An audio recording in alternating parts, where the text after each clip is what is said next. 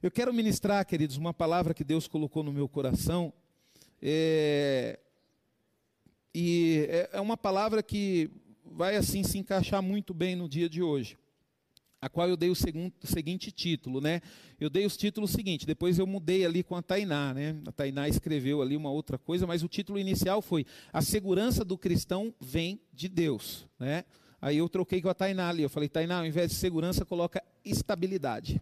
A estabilidade do cristão, ela vem de Deus. Por que, queridos, que Deus colocou no meu coração essa, essa ministração? Porque, queridos, nós seres humanos, nós temos uma tendência a trabalhar e buscar uma estabilidade de vida, né? Quem aqui não sonha em ter uma estabilidade de vida? Quem aqui tem muitas pessoas que lutam para quê? Para se aposentar, né? Por quê? Porque vai ter uma estabilidade de vida, eu vou ter aquilo todo mês garantido, sabe, queridos? Mas nós, queridos, estamos passando por um momento, por uma circunstância, sabe, por momentos de incertezas que nós estamos podendo observar, queridos, que não é bem assim. Né? A gente acha que tem uma estabilidade, acha que tem uma segurança, mas na verdade nós não temos. E principalmente nós que somos filhos de Deus, queridos, nós temos que entender e compreender, e nós vamos ver isso na palavra hoje. A sua segurança, a sua estabilidade, ela não está no seu trabalho, ela não está na sua formação, ela não está naquilo que você faz, queridos. Nós que somos filhos de Deus, nós temos que compreender que a nossa estabilidade, a nossa segurança está no Senhor. Eu estou ficando, queridos, assustado, assim, uma forma de falar, mas não muito, porque a gente já espera a quantidade de pessoas próximas de nós que estão partindo, e pessoas novas. Né? Hoje mesmo, cheguei aqui na igreja, eu estava conversando com o Irineu, e o Irineu falou bem assim: Ei, pastor, tem um vizinho meu lá, o pai do, do, do pai dos amigos lá, dos meus filhos lá, que ele faleceu. Poxa, o cara era novo, bem mais novo que eu, né? E por que, queridos, diante de uma situação dessa, nós que somos filhos de Deus, nós não estamos assim preocupados, nós não estamos com medo. Lógico, preocupados nós ficamos, mas nós não estamos com medo. Porque nós temos dentro de nós, no íntimo nosso, nós sabemos que a nossa estabilidade, ela está em Deus. É Deus que nos sustenta, é Deus que nos fortalece. E nós sabemos também, queridos, que morte para nós é só uma questão de tempo. Né? Nós sabemos que um dia nós vamos partir para a eternidade e nós não entendemos esse momento como morte. A morte para nós, o Senhor Jesus nos ensinou, nós vemos a morte como um inimigo, um inimigo que nós teremos que enfrentar. E se a palavra de Deus diz que seria o último inimigo nosso a ser enfrentado, significa o quê? Que nós vamos ter condições de enfrentar. Né? Senão o Senhor Jesus falasse, não, a morte vai ser o último inimigo que você vai ter que se render. Não, nós não vamos ter que nos render à morte. Nós vamos ter que enfrentar. Por isso que eu falo para você, o médico, querido, você pode fazer um exame, você pode estar doente, você pode fazer o que for, mas ninguém tem o direito de decretar que você vai morrer. Que isso vai te levar. E quando alguém falar isso para você, você tem que estar preparado. Para quê? Para enfrentar isso, queridos. Sabe? Nós estamos vendo, infelizmente, queridos, a mídia não divulga, né? A mídia não divulga, mas é muito mais pessoas que estão sendo curadas do que pessoas que estão, estão morrendo. Então, porque não é porque o médico te deu um diagnóstico que você já vai entregar a sua vida. Não. De, tem muitas pessoas que, diante de um diagnóstico médico, ela já desistiu de viver. Né, pastora? Acho que a pastora já deve conhecer alguém, eu conheço, você deve conhecer alguém. Você deve falar bem assim: poxa vida, aquela pessoa depois que ela descobriu que ela tinha isso, nossa, aí ela já se entregou. Aí ela já se entregou, né? Nós tivemos um caso aqui, né, Hermes? O Hermes até falou comigo de uma mãe que perdeu um filho. O filho, de, o filho dela estava com. Quantos anos ele tinha, Hermes? 21, 20. Tinha sua idade, né? 25, né? 25 anos. E quando a mãe perdeu o filho, ela mesma já determinou, ela falou: não vou aguentar né? eu também não vou aguentar a perca do meu filho. Aí passou quanto tempo, Hermes? Ela passou duas semanas, ela, ela faleceu, né? Depressão, né? Então, tá vendo, queridos? Então nós temos que. Eu não sei o que você está enfrentando, queridos. Sabe? Mas lembre-se de uma coisa: a morte é um inimigo que você terá que enfrentar. Tá? Então, já que você terá que enfrentar, queridos, nunca desista diante da morte. Enquanto você tiver fôlego de vida, enquanto você estiver respirando, você vai ter condições de enfrentar. Amém? Abra sua Bíblia em 2 Coríntios, capítulo 4. 2 Coríntios capítulo 4. Nós vamos ler a partir do verso 7 e vamos até o 11. Amém? 2 Coríntios capítulo 4, do verso 7 até o 11. A estabilidade do cristão vem de Deus. Ah.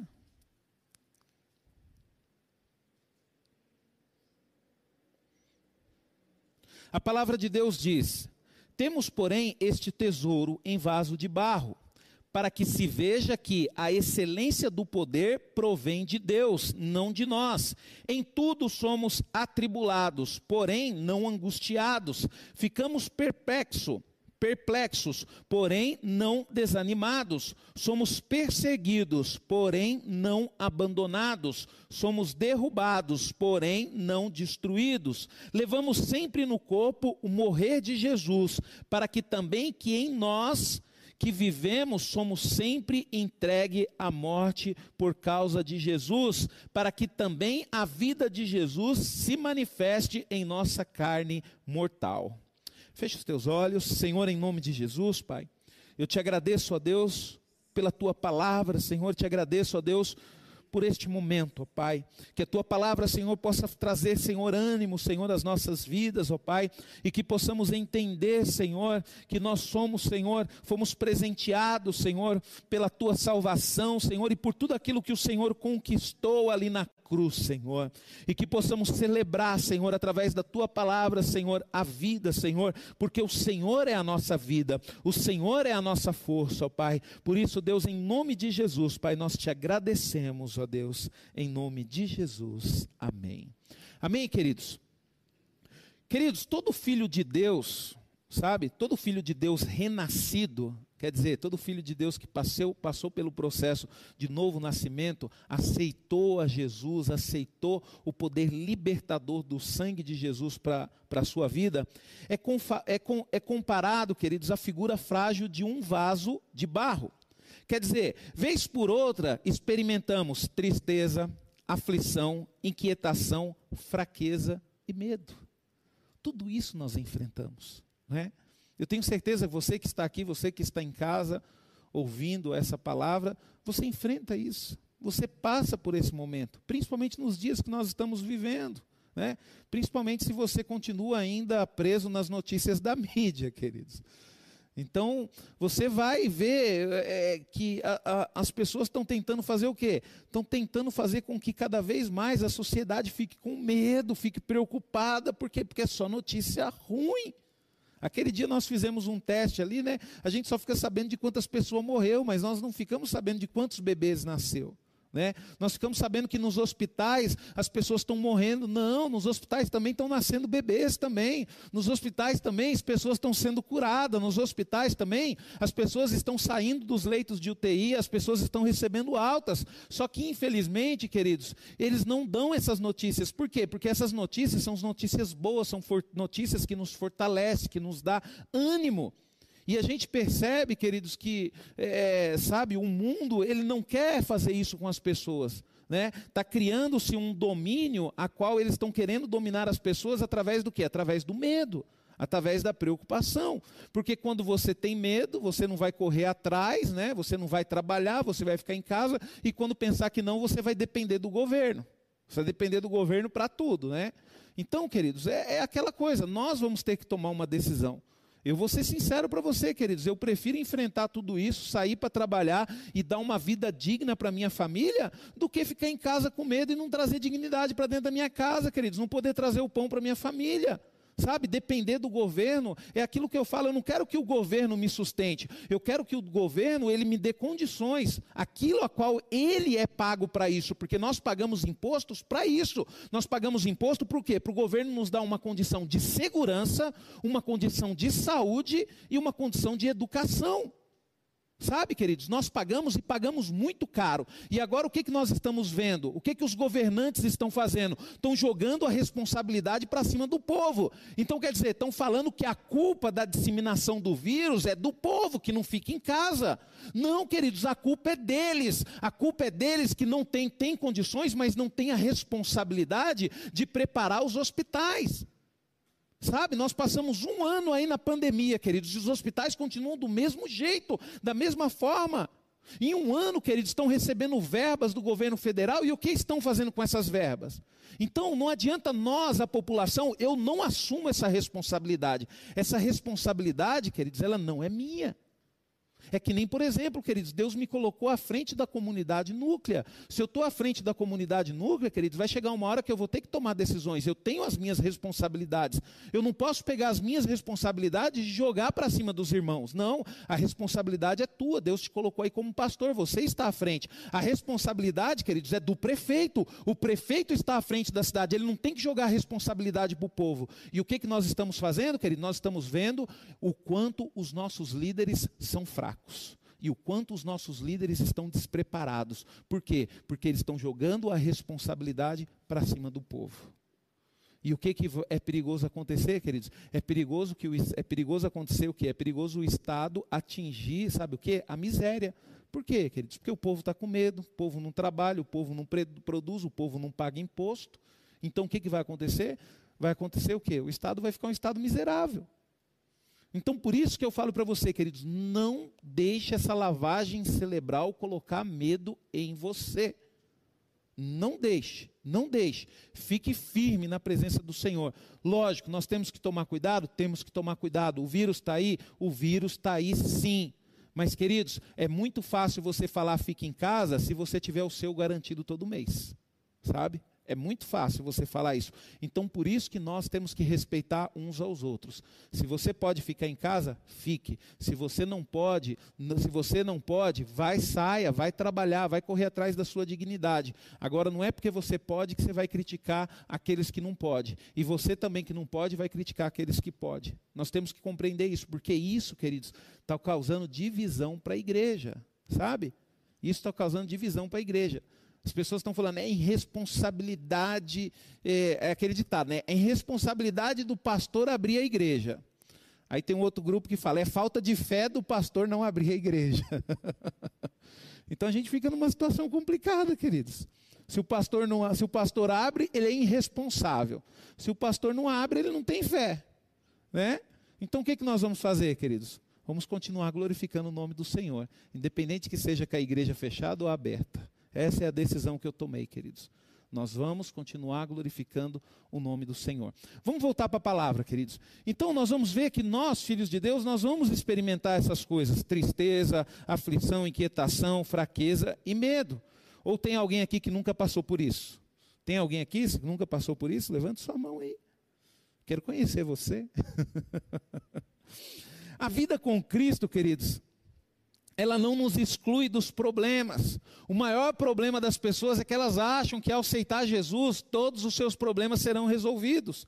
Então nós temos que entender que a vida com Cristo, queridos, não nos exclui dos problemas, mas a vida e o poder de Cristo, queridos, que representa os tesouros dentro do vaso, quer dizer, o Espírito Santo dentro de nós, fluem através de nós e nos provém o socorro de que tantos necessitamos, de tudo que nós precisamos.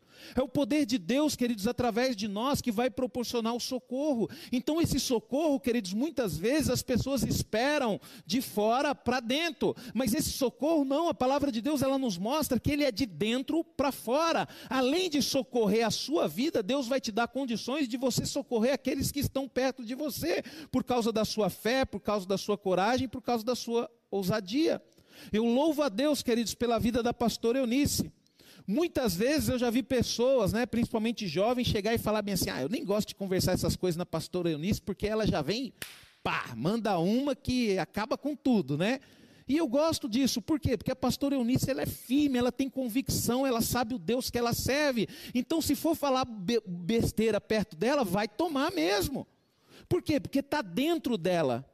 Ela deixou isso crescer, então quer dizer, é de dentro para fora. Então quer dizer, nada que vem de fora consegue influenciar ela. E é isso, é servir a Deus, queridos. Nós não podemos ser influenciados pelaquilo que vem de fora pelaquilo que a circunstância tenta nos influenciar. Então você não pode ficar com medo por causa da circunstância, porque você tem um Deus todo-poderoso que age dentro de você. Olha só o que, que o, o, o verso 10 diz: ó, levamos sempre no corpo o morrer de Jesus, para que também a vida dele se manifeste em nosso corpo. Então, quer dizer, nós temos que levar em nosso corpo o morrer de Jesus. E o que é esse morrer de Jesus? É a dor, é a tristeza, é a aflição. Mas um dia, queridos, isso vai acabar dentro de nós. E é essa esperança que nós temos, que um dia nós vamos receber o que? A vida dele, aquilo que ele recebeu. E nós vamos estar junto com ele. É uma promessa dele. Ele fala que um dia, queridos, aonde ele estiver, nós também estaremos. E é nessas promessas que nós temos que nos fortalecer, queridos. O Espírito Santo, ele consola, lembrando-nos das grandes promessas. E qual que é a maior promessa que nós temos? Abra sua Bíblia lá em, em João. Olha só, queridos. João, capítulo 14, verso 1.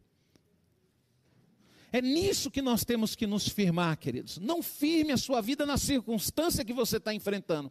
Ah, pastor, ai, mas eu sou, sabe, pastor, eu ganho pouco, eu moro numa casinha simples, eu ainda pago aluguel. Queridos, isso é uma circunstância, é uma situação que você vive, mas não significa que você vai ficar para sempre nisso. Você tem que ter fé. Sabe, tem que ter fé.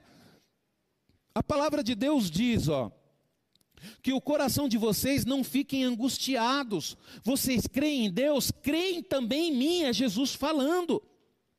Pode ficar tranquilo. Aí ele diz no verso 2: Na casa do meu pai há muitas moradas. Sabe o que, Jesus está falando? Fica tranquilo, você não vai ficar de fora. Olha só, se não fosse assim, eu já lhes teria dito. Por quê? Porque ele é verdadeiro. Pois vou preparar um lugar para vocês. E quando eu for e preparar um lugar, voltarei e os receberei para mim mesmo, para que onde eu, olha só que interessante, queridos. O verbo aqui, ó, para que onde eu estou, vocês estejam também. E ele diz assim: ó, e vocês conhecem o caminho para onde eu vou. Aí depois Tomé faz aquela pergunta. Aí Jesus fala: Eu sou o caminho, a verdade e a vida. Queridos, olha só que promessa maravilhosa, queridos. Ele foi preparar um lugar. E um dia, queridos, nós vamos estar com Ele aonde Ele está. Ele não falou assim aonde eu vou estar, porque Jesus, queridos, mesmo vindo na figura de homem, na forma física de homem, ele sempre foi filho de Deus, ele sempre esteve no reino de Deus. E é essa convicção que você tem que criar no seu coração, é essa promessa que você tem que abraçar. Nós não temos que esperar uma promessa, queridos, das coisas deste mundo, dos nossos governantes, sabe? Nós não temos que esperar que a ah, fulano de tal é o Salvador, fulano de tal é isso. Não, queridos, o Salvador ele já veio e ele já nos salvou. E neste mundo, pastor, neste mundo nós sabemos que jaz o maligno. Um dia, queridos, Jesus vai vir junto comigo, com você, com a igreja, e nós vamos governar tudo isso daqui. Aí sim, queridos, vai ter esperança, aí sim as coisas vão melhorar. Mas o que nós temos que lutar agora é para ficar em Cristo. Isso significa que a circunstância, o mundo, vai fazer você sempre, sabe, a sua fé, ela sempre enfraquecer. Não, porque, né, eu creio em Deus, mas olha só, não, não tem mais ou menos não, nós cremos em Deus. E Jesus, ele sempre foi verdadeiro, ele falou que nós iríamos passar aflições. Ele falou que nós iríamos passar por dificuldades, nós iríamos passar por luta, e isso não pode, queridos, destruir a nossa fé, pelo contrário. Isso tem que ser vitamina para a nossa fé. Tem que ser vitamina para a nossa fé. Você, como verdadeiro filho de Deus, você precisa crer que Deus é contigo, independente das circunstâncias que você está vivendo, Deus é contigo.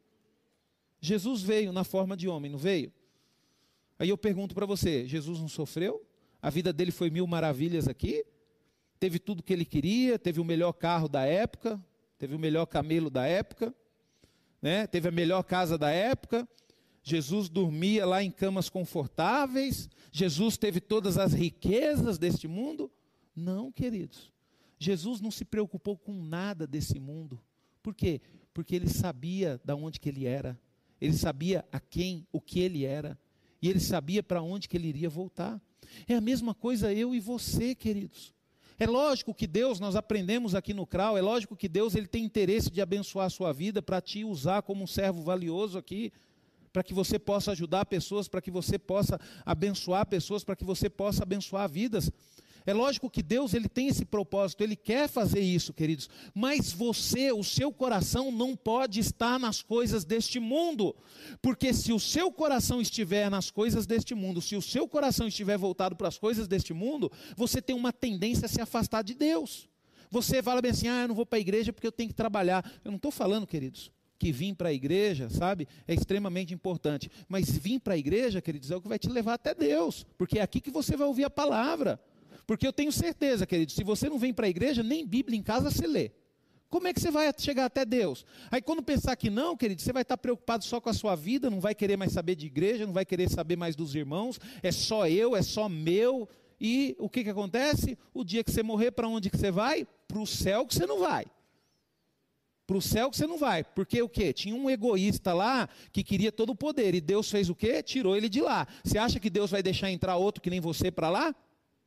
Então abra mão das coisas deste mundo, sabe?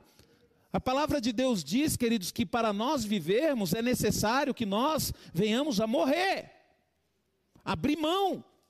Eu não estou falando para você pegar tudo que você tem e dar para os outros, não, queridos. É você tirar o seu coração de cima disso.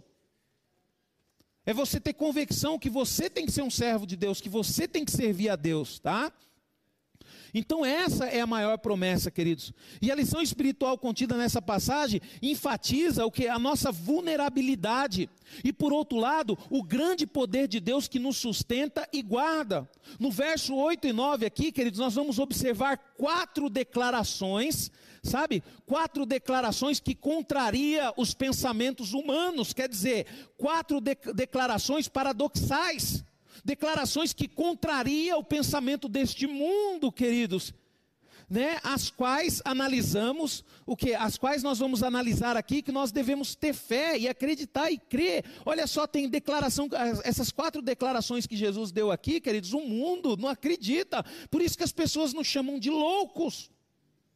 E a primeira declaração que nós vamos ver aqui, queridos. Primeiro, somos atribulados, mas não angustiados. Ué, como é que pode ser ser uma pessoa viver uma tribulação e não viver na angústia? É impossível. Mas Jesus ele falou: "Nós somos atribulados". Hoje eu consigo compreender isso, queridos. Hoje eu consigo compreender isso. Por quê? Porque hoje eu vivo momentos na minha vida que eu sou tribulado. Mas isso não me deixa angustiado, isso não me deixa deprimido. É que nem o Hermes falou, né? A, aquela mãe, amiga lá, o Hermes, a família que é amiga do Hermes, passou o quê? Por uma situação de tribulação. E essa situação, tá? Que fique bem claro isso daí. Tá bom? Então vamos lá. A palavra atribulados é um termo original do grego, né, que se lê tlibo, é mais ou menos isso, tlibo, que significa pressionado, oprimido, pressionados pela perseguição. Quer dizer, são lutas que todo, são lutas de todos os tipos, tais como enfermidade, morte, tragédias, dificuldade generalizada, privações. Quer dizer, são momentos de frustrações quando as circunstâncias externas se tornam insuportáveis e as nossas forças se esgotam. Isso é tribulação. Olha só. E Jesus falou que nós iríamos passar por isso. Às vezes você olha a palavra tribulação e você não tem noção do que significa. É tudo isso aqui, queridos. Olha só: pressionados, oprimidos, pressionados pela perseguição, são lutas de todos os tipos, tais como enfermidades, morte, tragédias, dificuldades generalizadas, privações. São momentos de frustrações, quando as circunstâncias externas se tornam insuportáveis e as nossas forças se esgotam. Isso é tribulação. E isso Jesus falou que nós iríamos passar. E é isso, queridos, que me fortalece a ficar cada vez mais firme no reino de Deus.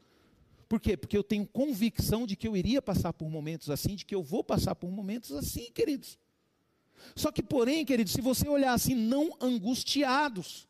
Jesus ele falou bem assim, ó, não angustiados. Então, quando você olha para a palavra, queridos, angustiados, né? No grego, ela é o mesmo que confinado. Olha só, confinado, confinado dá a entender o que? Sozinho. Eu não sei se você já passou por algum momento que você se sentiu só, sabe? Numa situação que era só você, queridos, a gente começa a dar um calafrio no coração, a gente fica preocupado. Só que isso, Jesus garantiu que isso não ia acontecer. Então você tem que analisar o que vai acontecer e o que não vai acontecer. Então quer dizer, o mesmo que confinados, restringido, né, esmagado. A nossa inquietação, ansiedade, produzido pelas lutas, não restringe os recursos divinos em nosso favor.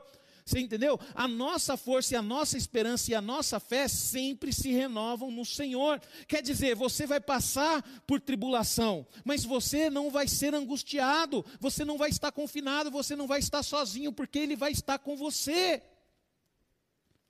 Olha só que interessante, queridos, isso nós não vamos passar. Pastor, mas eu estou angustiado. Você está angustiado, sabe por quê? Porque ultimamente você está pensando só em você. Ultimamente você não está conseguindo mais orar, você não está conseguindo falar com Deus, por isso que tem essa angústia dentro de você, que às vezes dá vontade de morrer, porque a angústia ela faz isso. Ela te leva a uma vontade de se suicidar, uma vontade de morrer. Por quê? Porque você se sente sozinho, você acha que ninguém está com você. Mas quando você tem uma vida de oração, você tem uma vida de leitura da palavra, você tem uma vida de comunhão com os irmãos, queridos, um vai fortalecendo o outro. Eu fico impressionado, queridos. É, eu e o Irineu, eu o Irineu é uma bênção. Às vezes eu estou passando por luta e o Irineu está tudo bem na vida dele, aí ele me fortalece. Aí às vezes o Irineu está passando por luta e eu estou numa fase boa, aí eu fortaleço ele. Mas por que, que a gente tem essa ajuda? Porque a gente anda junto, em comunhão, a gente está na igreja, a gente tem um ou outro. Nós precisamos ter amigos, queridos. Nós precisamos ter pessoas do nosso lado para nos ajudar. E é dessa forma que Jesus falou: ó, oh, vocês vão ser tribulados, mas não angustiados mas não angustiados.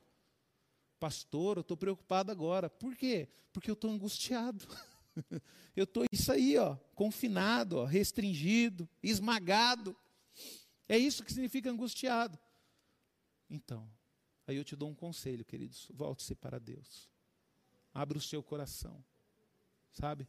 Faça uma oração que nem a minha primeira oração, né? Às vezes você não entende, fala, ó oh, Deus, eu não entendo muito que o pastor falou de abrir o coração para o senhor entrar. Minha primeira oração foi essa, né? Eu estava ouvindo a Beth pregar, eu lembro até hoje o nome da Beth. Eu estava ouvindo a Beth pregar e ela falou: Você tem que abrir o seu coração. Eu falei: Ó oh, Deus, eu não entendo muito que essa menina está falando de abrir coração, não. Mas já que tem que abrir, então eu abro. Entra aí faz o que você quiser.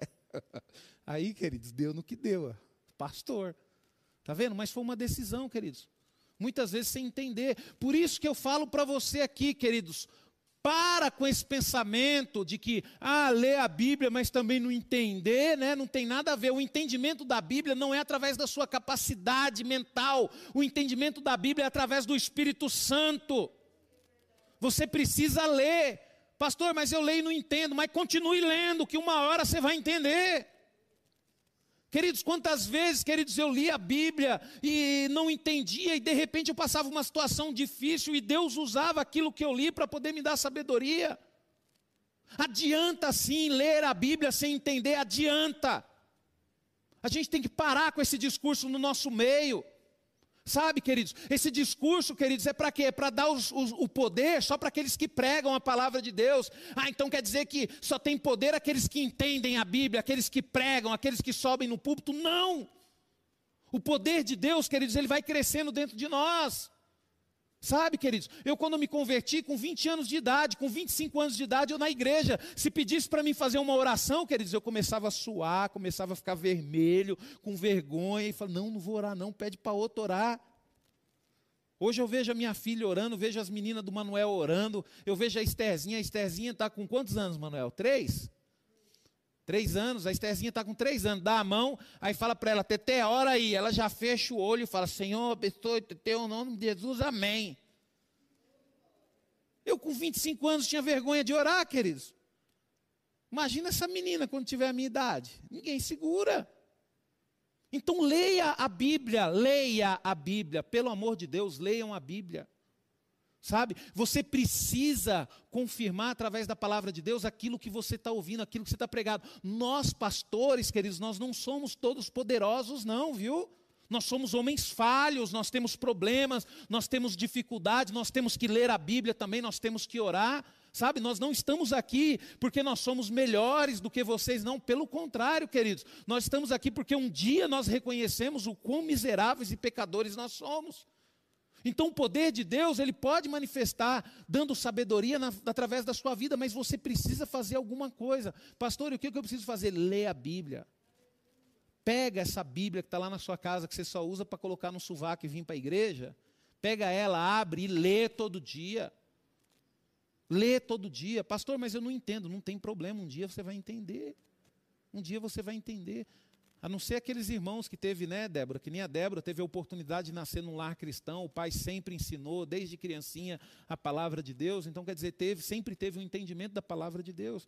Mas que nem eu, queridos, eu vim para Jesus com 20 anos. Eu comecei a vir na igreja, eu ficava preocupado, porque o pastor pedia para abrir a Bíblia. Eu falei, gente, onde fica isso? Pastor Orides abria a Bíblia, onde fica isso? Aí eu ficava com vergonha, que eu vi os irmãos tudo do meu lado rapidinho, aí eu abria assim, eu fingia que estava no. aí depois fui atrás de uma Bíblia que tem aqui, ó, né? Tem uns negocinhos do lado, aqui o índice do lado, aí ficou mais fácil. E hoje não, queridos, graças a Deus, mas isso vai tempo. Vai tempo, queridos. Então leia a Bíblia, mesmo sem entender, uma hora você vai entender.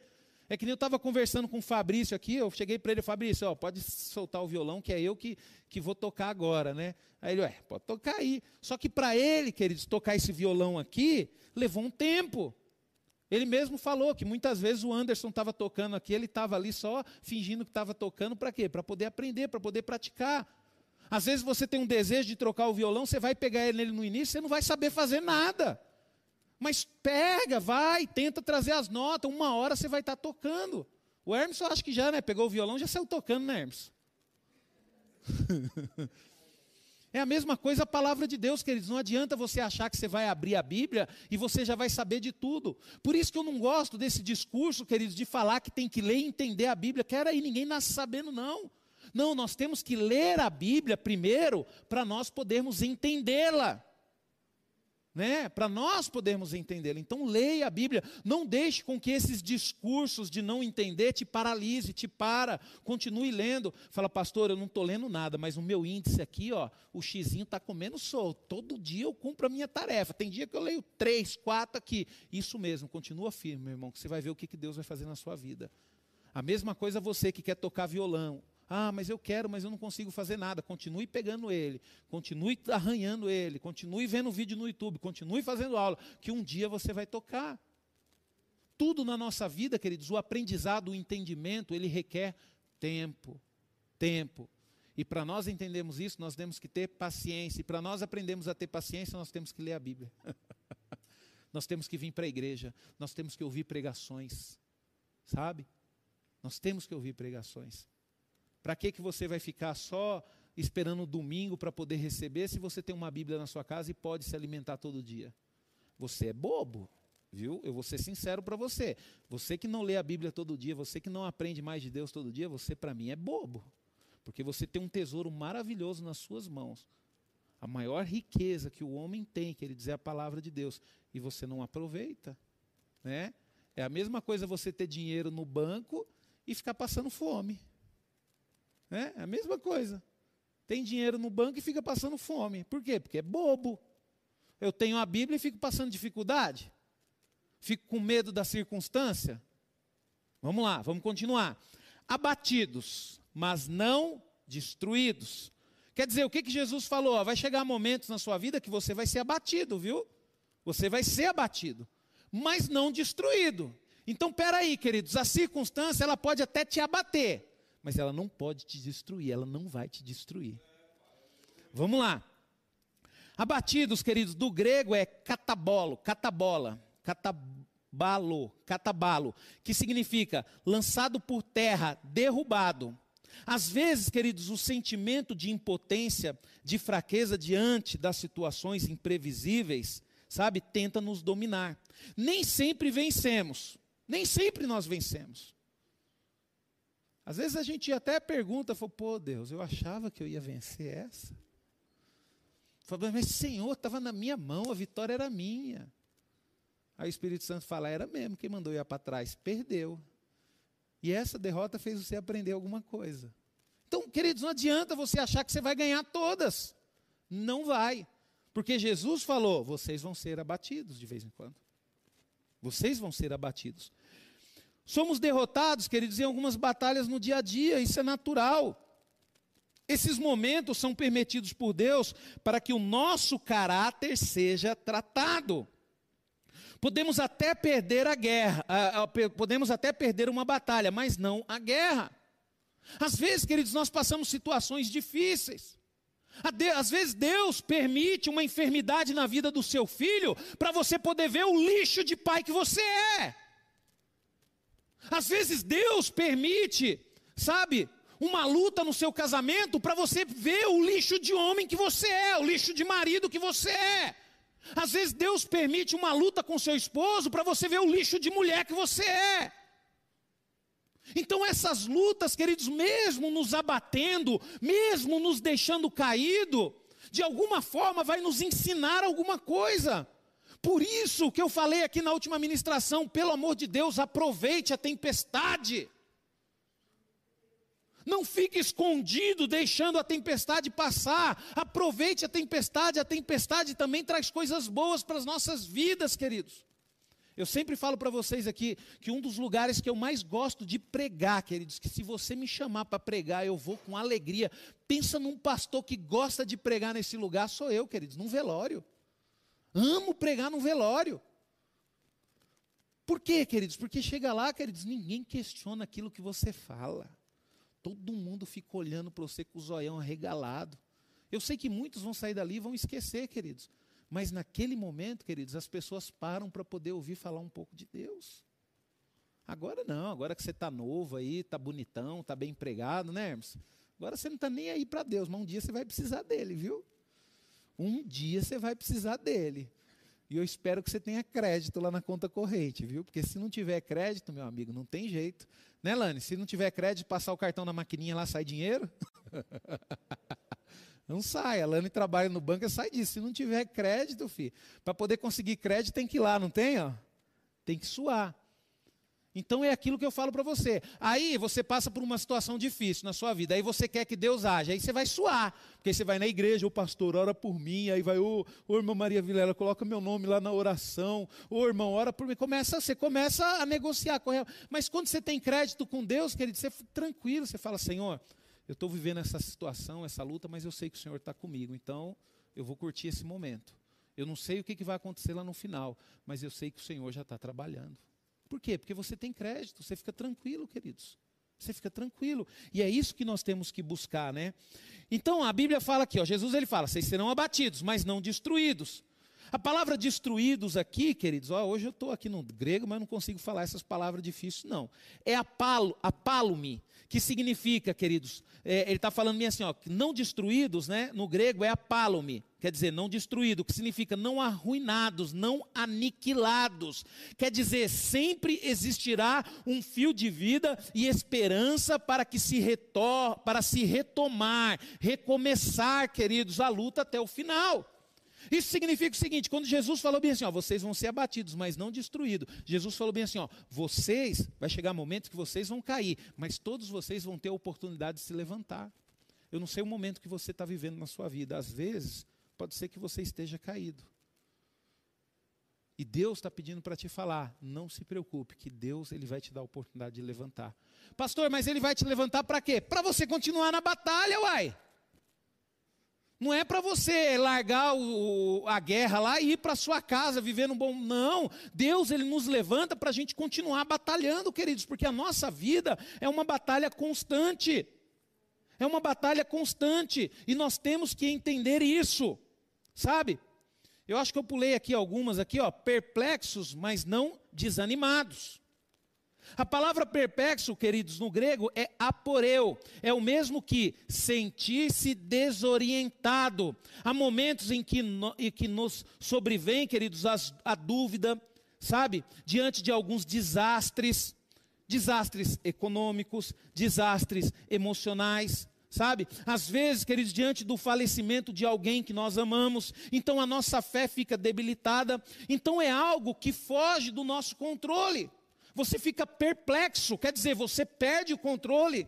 Sabe o que Jesus falou? Que nós vamos enfrentar momentos na nossa vida que isso vai acontecer. Vai acontecer, queridos.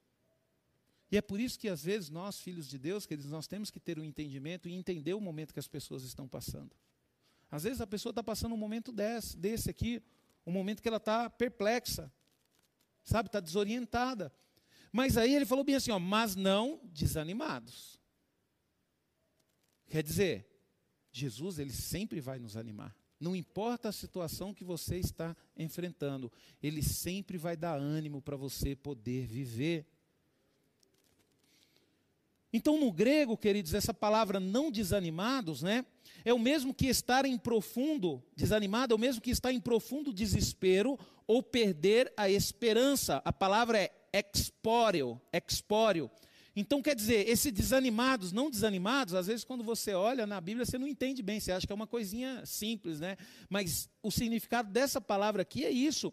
É o mesmo que estar em profundo desespero ou perder a esperança. E quando isso acontece, queridos, manifestamos o desejo de largar tudo, assim como Pedro largou tudo e foi pescar.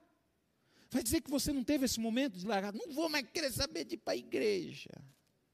Não quero mais saber de ouvir o pastor, já está cansado mesmo de ouvir aquele cara, agora não vou mais mesmo.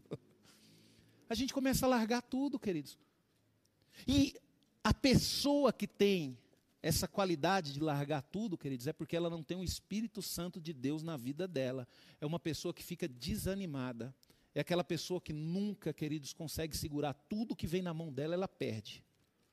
Casa, separa. Tem filho, filho não gosta entra no emprego, sai rapidinho. Compra um carro, logo em seguida perde o carro.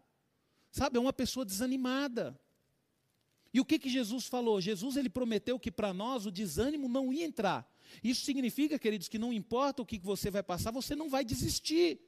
Ah, pastor, mas eu sou uma pessoa que eu desisto de tudo, porque você não tem o Espírito Santo de Deus na sua vida.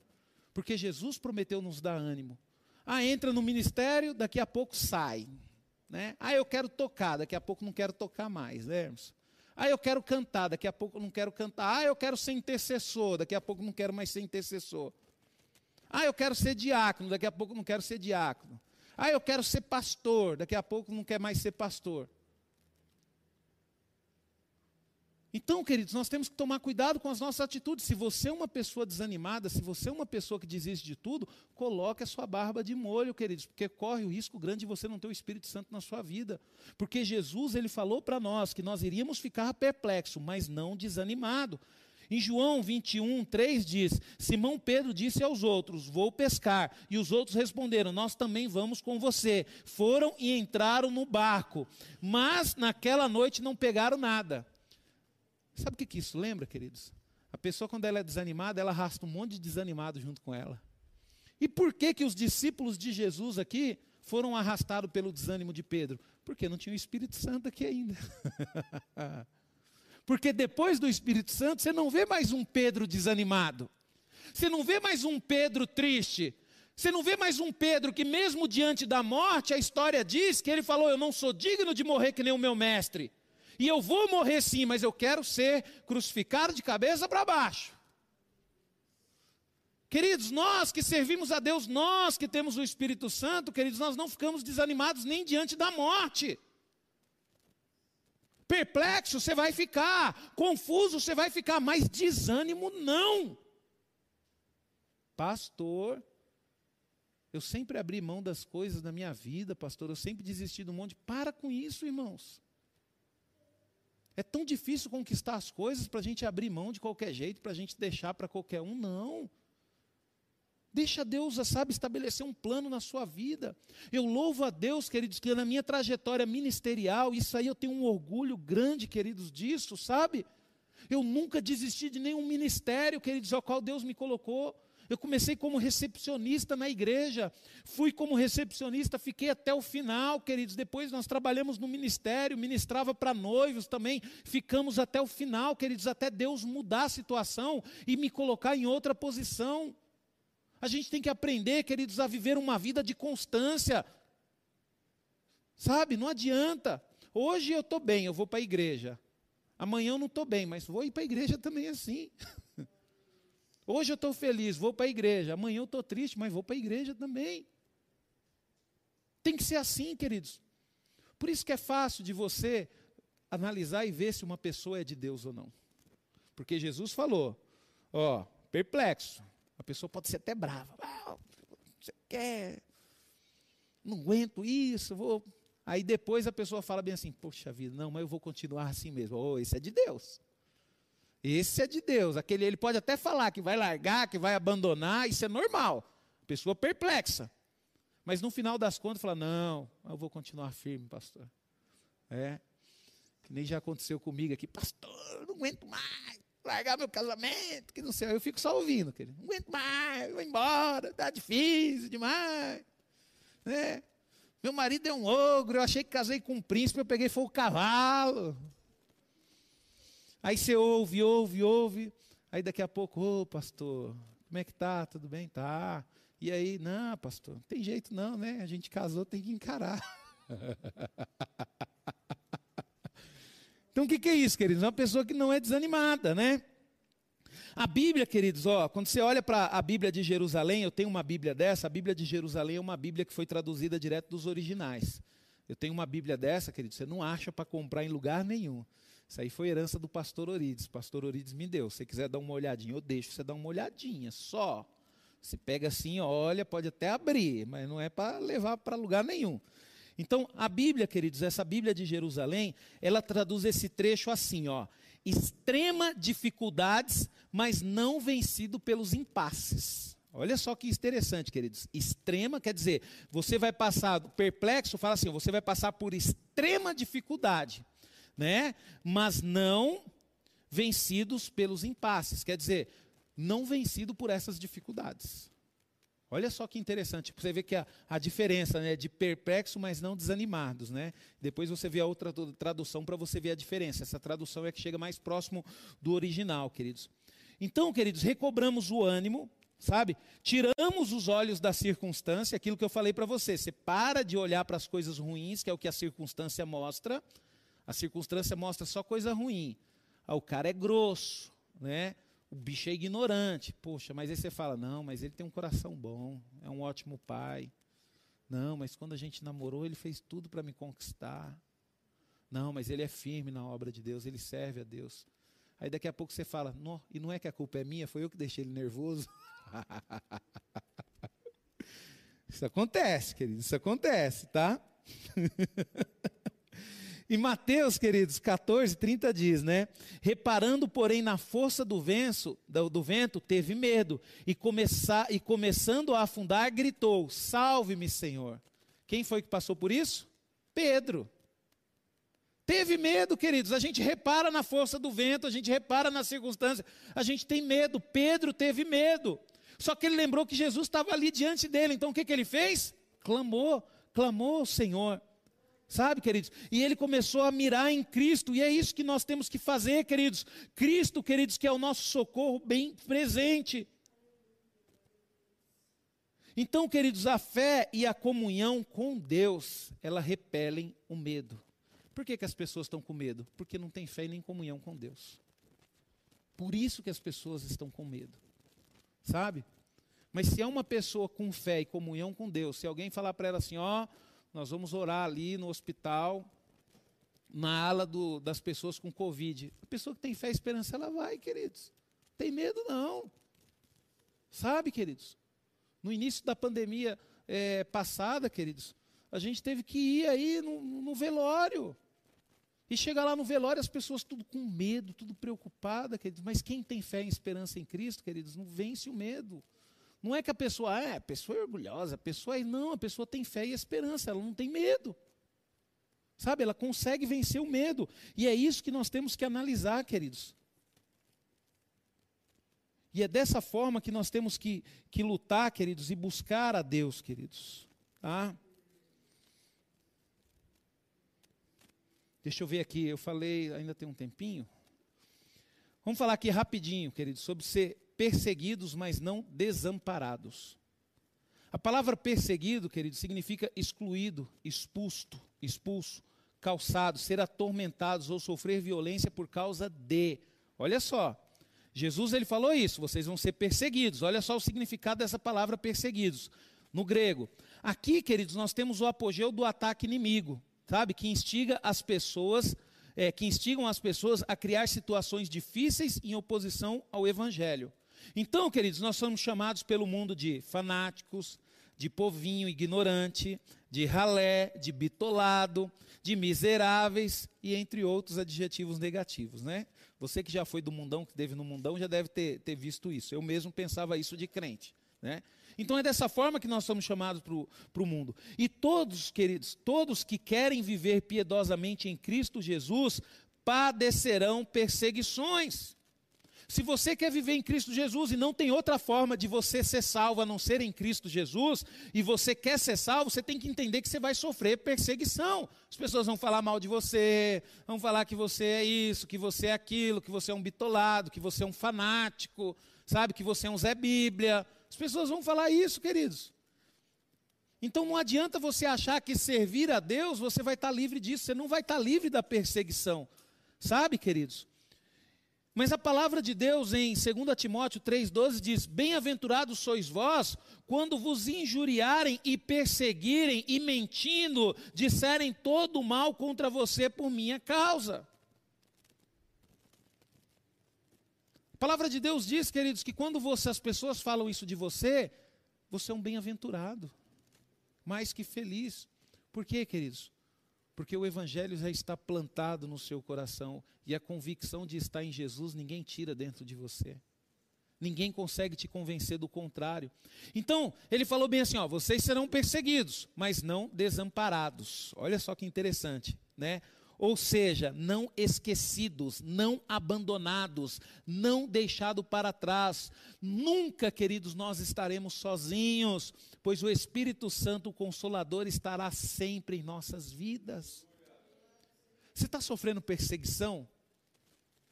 Estou, pastor. Deus está sofrendo perseguição junto com você, porque o Espírito Santo de Deus está em você.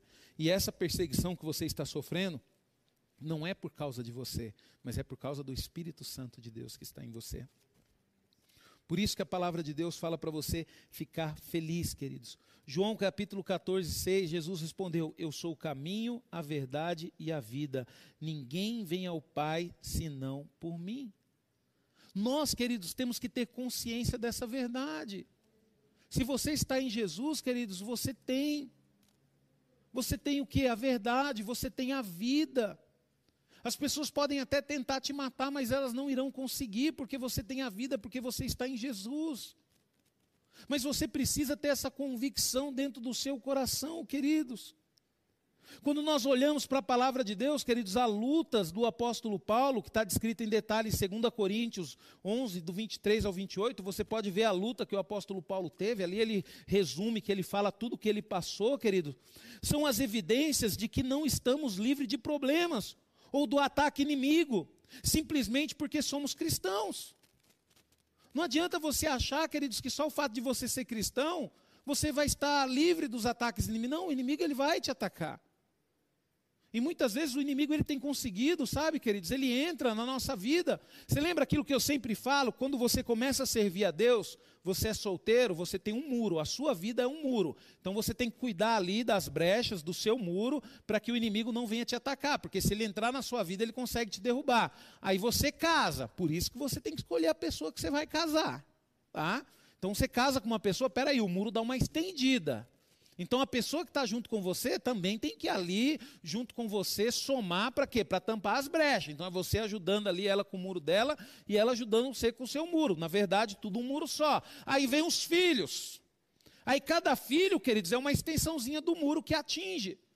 Porque o inimigo, queridos, muitas vezes ele derruba homens e mulheres como? Atacando seus filhos. Pastor, mas o que, que eu faço? Ensine os seus filhos a reparar muro. Ensine os seus filhos a tampar brecha. Enquanto eles estiverem ali dentro da sua casa, sabe, ali sobre a, a tua autoridade, eles têm que entender que o quê? Que as coisas têm que funcionar do jeito que você quer. Porque é do jeito que Deus está determinando para você, não é do jeito que eles querem, não. Então você tem que tomar cuidado com o que o seu filho está assistindo, com o que o seu filho está vendo, com a, o que o seu filho está falando, seu filho está orando, está buscando a Deus, sabe, seu filho está lendo a Bíblia. Por quê? Porque dessa forma ele vai reparar. Porque eu vou falar um negócio para você, queridos. Você quer ver uma pessoa sofrer? É quando o inimigo consegue ter total legalidade sobre a vida dos filhos. Nossa, quando o inimigo pega um filho, de um filho de Deus, queridos, e leva esse filho a fazer coisas horríveis, queridos, você sofre. Você que é pai e mãe, você sabe o que eu estou falando aqui. Às vezes você, você queria que fosse com você.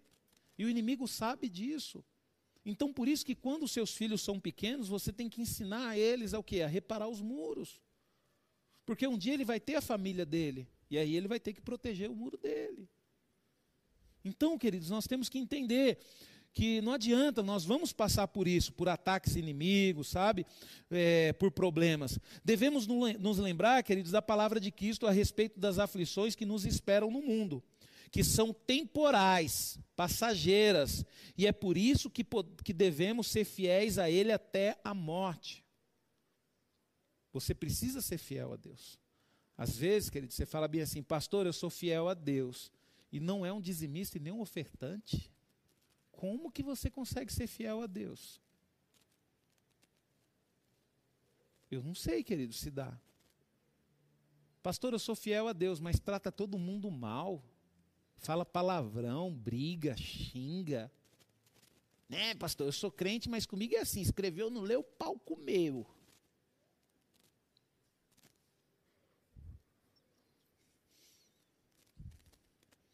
É que nem a história, né, do que o pastor Orides contava, né? Que diz que um pastor estava expulsando um demônio, né? Aí o, o pastor estava tentando repreender o demônio lá, expulsando, aí o demônio falou: eu vou, eu vou sair dela e vou entrar no você. Aí disse que ele falou: Você vai entrar lá na. Aí já entrou, queridos. já entrou. Então nós temos que tomar cuidado, queridos. Temos que ficar firme com o Senhor até o fim, queridos. A palavra de Deus em Apocalipse 2,10 diz: Não tenha medo das coisas que você vai enfrentar. Nós vamos enfrentar dificuldade, viu? Olha só. Você que está em casa, nesse sofazinho bom, é, aproveita ele, viu? Aproveita ele, viu? Não tenha medo das coisas que você vai enfrentar. Eis que o diabo está para lançar alguns de vocês na prisão para que vocês sejam postos à prova e passe por uma tribulação de dez dias, seja fiel até a morte, e eu lhes darei a coroa da vida. Essa carta, queridos, foi escrita, é parte de uma carta que foi escrita para uma das igrejas, se eu não me engano, a igreja de Tiatira. Então, queridos, nós vamos passar por luta, vamos passar por tribulações, mas o Senhor ele fala: seja fiel. Porque o que vai ter, queridos, depois disso, nem olhos viram, e nem ouvidos ouviram aquilo que Deus tem preparado para aqueles que o amam. Nada, queridos, se compara.